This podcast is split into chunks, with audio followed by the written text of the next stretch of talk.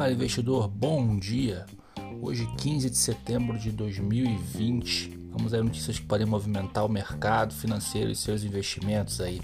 As bolsas por enquanto operam em alta, alta nos Estados Unidos, alta na Europa e na Ásia aí mercados mistos, tá?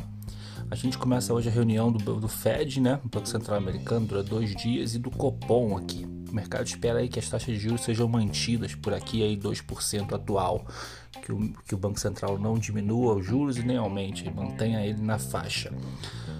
Por aqui, no campo político, o governo planeja revisar quase 2 milhões de benefícios que pagam aí 12 pessoas com deficiência. É bom, faz parte da eficiência do mercado aí verificar se não tem nenhuma do governo verificar se não tem nenhuma fraude, nada, afinal, fazendo isso ele pode destinar os recursos a quem realmente precisa. A gente sabe que infelizmente tem muita gente que recebe e não precisa.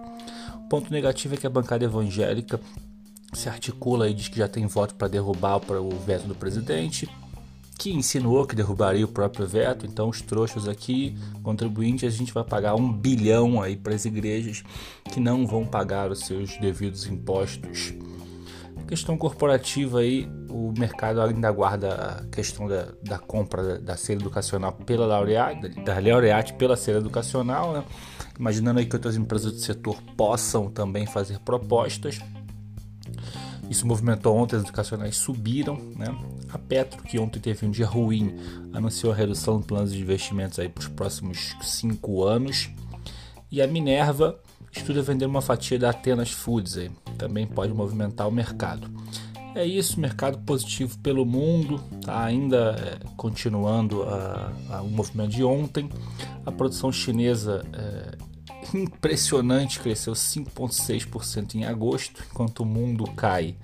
É, a China cresce, é, a previsão era de 5,2% e ela cresceu 5,6%. É isso. Vamos acompanhar o que, que o mercado se movimenta por conta dessas notícias. Até amanhã. Se você não é inscrito aí, se inscreve. Segue nossas redes sociais, seja você investidor. É isso, falou, valeu!